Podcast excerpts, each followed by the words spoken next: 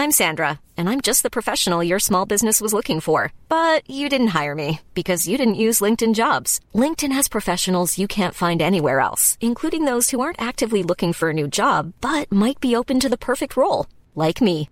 In a given month, over 70% of LinkedIn users don't visit other leading job sites. So if you're not looking on LinkedIn, you'll miss out on great candidates like Sandra. Start hiring professionals like a professional. Post your free job on linkedin.com/spoken today. Por que pessoas têm tanta aversão por Jesus? Evangelho de João.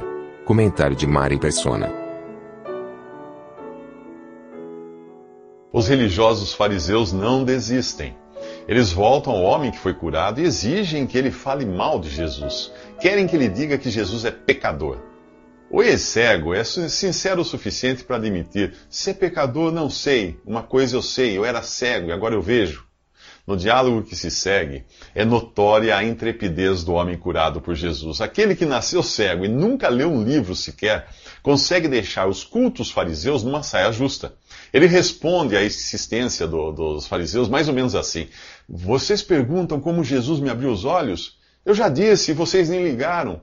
Por que querem que eu repita? Acaso vocês querem se tornar discípulos dele?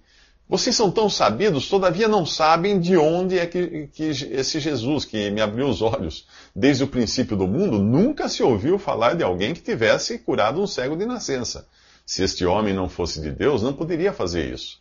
No capítulo 4 de Atos, os, os líderes religiosos também são surpreendidos com a desenvoltura de Pedro e João, simples pescadores.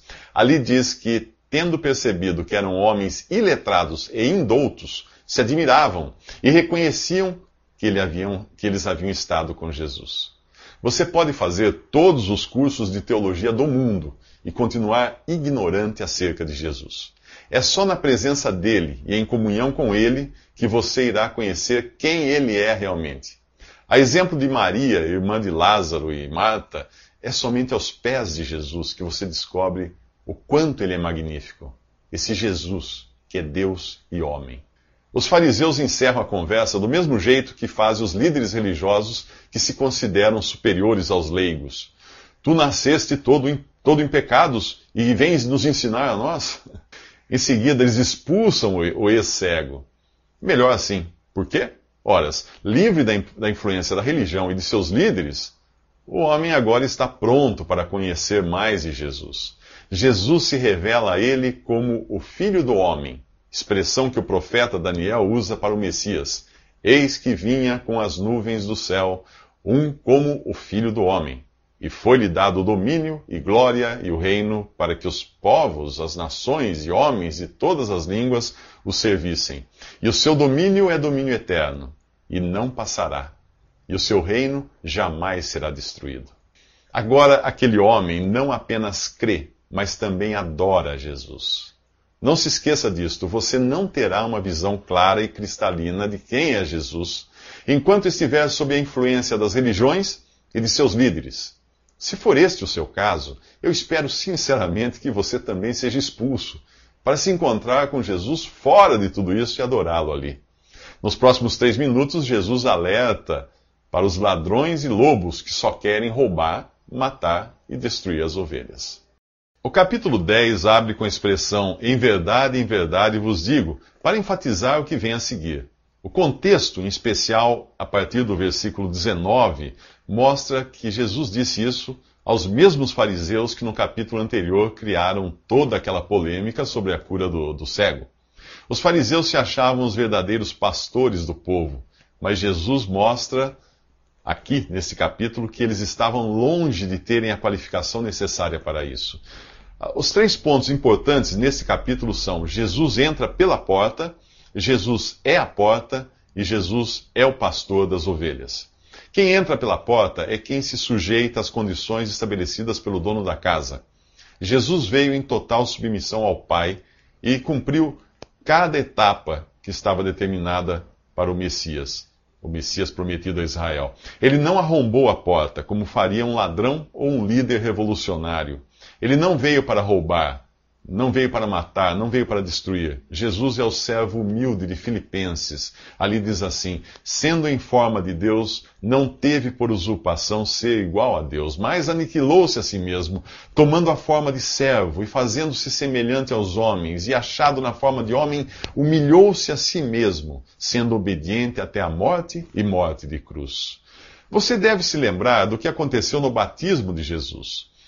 Enquanto os judeus eram batizados por João Batista para o arrependimento, Jesus, que não tinha pecado algum de que se arrepender, também quis ser batizado. Além de cumprir o, caminho determinado para o Messias, ele pôde assim se identificar com aqueles que eram batizados.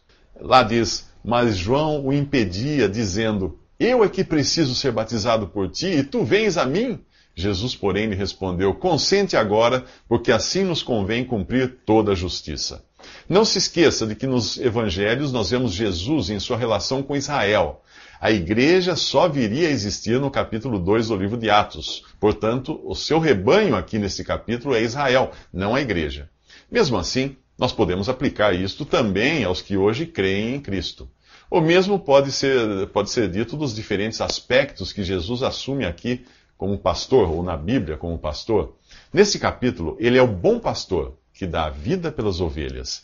Em Hebreus capítulo 13, ele é o grande pastor que ressuscitou e completou a obra da redenção de suas ovelhas. Vá lá ler.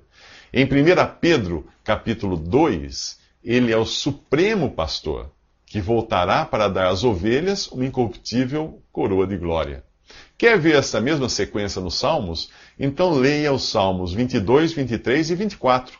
Eh, nas edições católicas da Bíblia, a numeração é 21, 22 e 23. Jesus aparece nesses Salmos 22, 23 e 24 como o bom pastor, o grande pastor e o supremo pastor.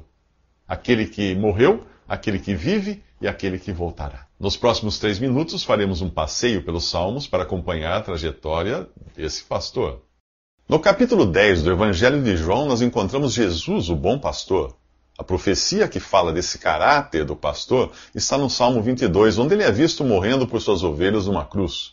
Para você entender melhor o que eu vou dizer aqui, sugiro que leia o Salmo 22 na íntegra. O salmo começa com um brado desesperado: Deus meu, Deus meu, por que me desamparaste?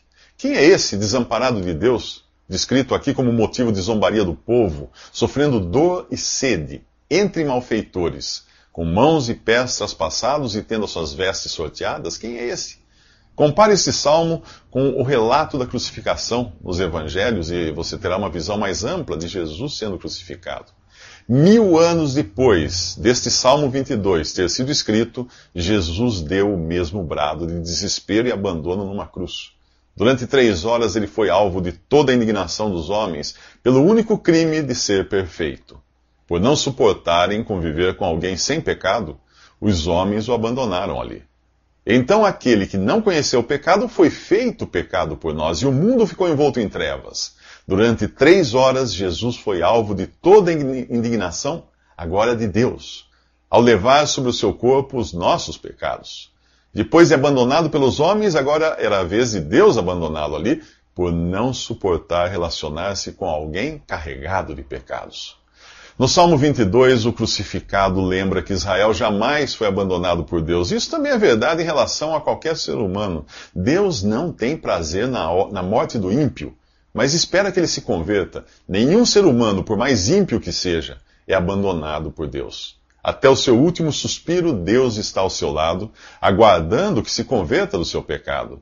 Prova disso é o bandido arrependido ao lado de Jesus na cruz. Antes de morrer, ele ouviu as palavras que lhe asseguravam a entrada imediata no paraíso. No entanto, naquela mesma cena, o próprio Jesus foi abandonado por Deus. O injusto ladrão só podia ser recebido por Deus se o justo Jesus morresse abandonado. No livro de Lamentações, o profeta Jeremias expressa os sentimentos do Messias com estas palavras: Eu sou o homem que viu a aflição causada pela vara do seu furor. Ele me guiou em, e fez andar em trevas e não em luz. Deveras fez virar e revirar sua mão contra mim o dia todo. Ainda quando grito e clamo por socorro, ele exclui a minha oração. Hoje nós sabemos que Jesus não permaneceu morto, mas ressuscitou. No mesmo Salmo 22, ele chama aqueles que foram salvos por ele de irmãos. e promete estar no meio da congregação de seus irmãos, louvando a Deus juntamente com eles. Nos próximos três minutos encontraremos o grande pastor, no Salmo 23, agora ressuscitado e cuidando das suas ovelhas. O Salmo 23 diz que o Senhor é o meu pastor, nada me faltará. Muita gente saboreia cada sílaba do nada me faltará, mas passa por alto o Senhor, meu pastor. A última coisa que nossa natureza caída em pecado deseja é ter Jesus como pastor.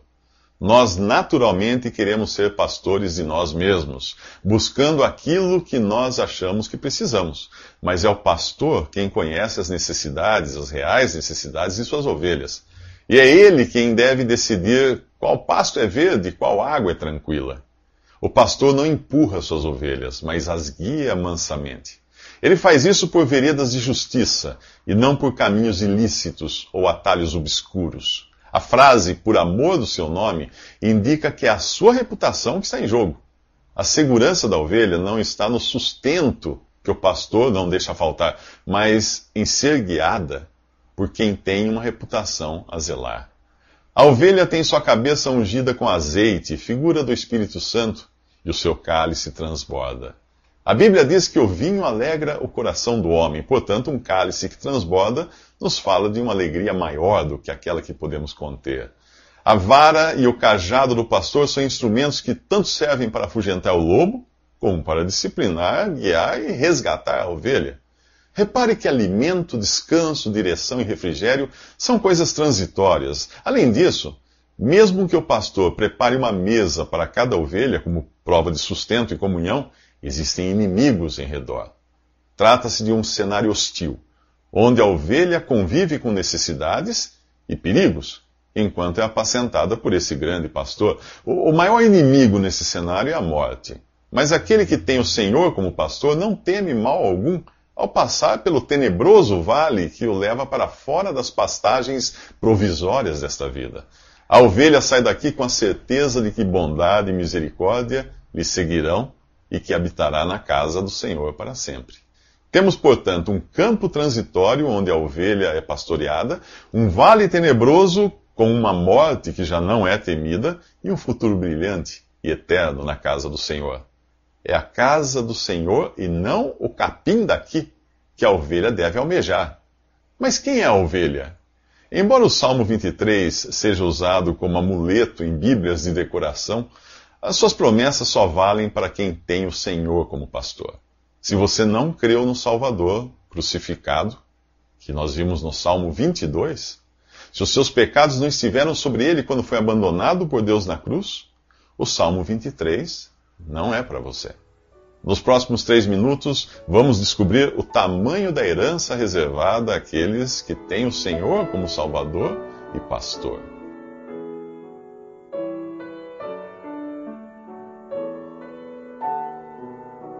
Visite Respondi.com.br. Visite também 3minutos.net.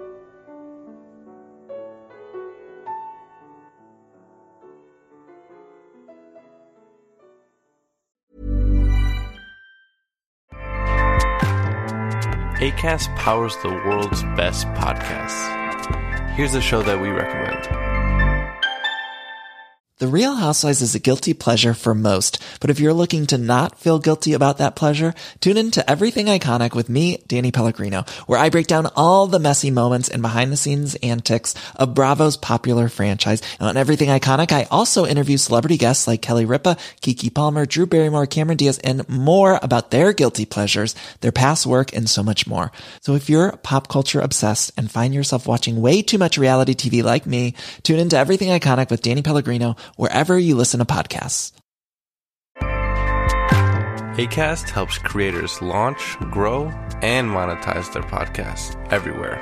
ACAST.com.